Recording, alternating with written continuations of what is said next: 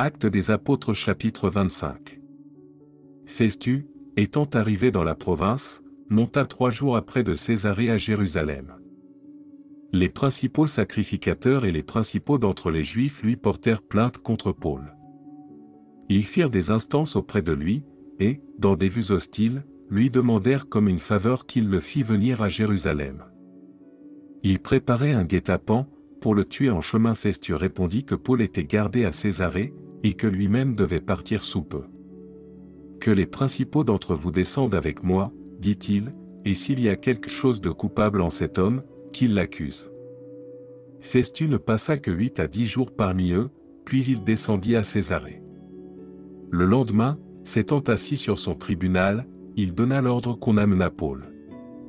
Quand il fut arrivé, les Juifs qui étaient venus de Jérusalem l'entourèrent, et portèrent contre lui de nombreuses et graves accusations, qu'il n'était pas en état de prouver. Paul entreprit sa défense, en disant, Je n'ai rien fait de coupable, ni contre la loi des Juifs, ni contre le Temple, ni contre César.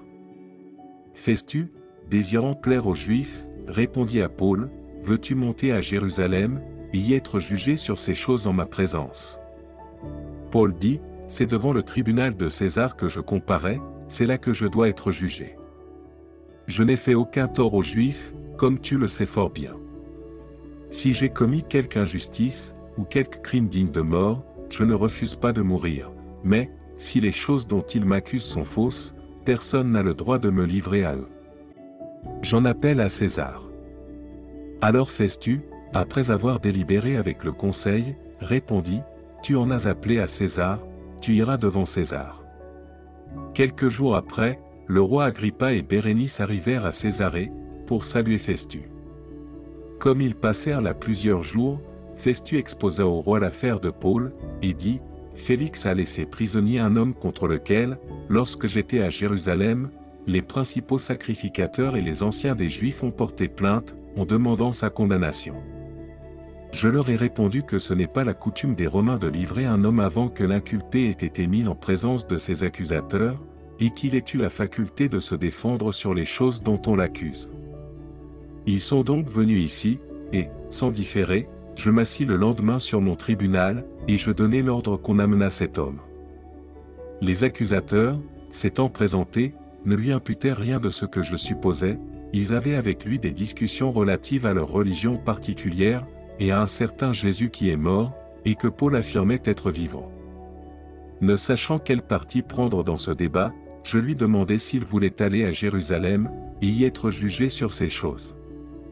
Mais Paul en ayant appelé, pour que sa cause fût réservée à la connaissance de l'empereur, j'ai ordonné qu'on le gardât jusqu'à ce que je l'envoyasse à César. Agrippa dit à Festu, Je voudrais aussi entendre cet homme. Demain, répondit Festu, tu l'entendras.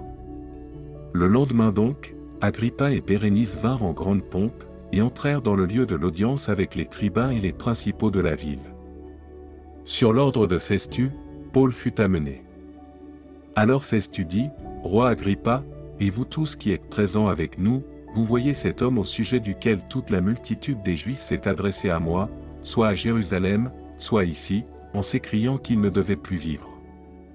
Pour moi, ayant reconnu qu'il n'a rien fait qui mérite la mort, et lui-même en ayant appelé à l'empereur, j'ai résolu de le faire partir. Je n'ai rien de certain à écrire à l'empereur sur son compte, c'est pourquoi je l'ai fait paraître devant vous, et surtout devant toi, roi Agrippa, afin de savoir qu'écrire, après qu'il aura été examiné. Car il me semble absurde d'envoyer un prisonnier sans indiquer de quoi on l'accuse.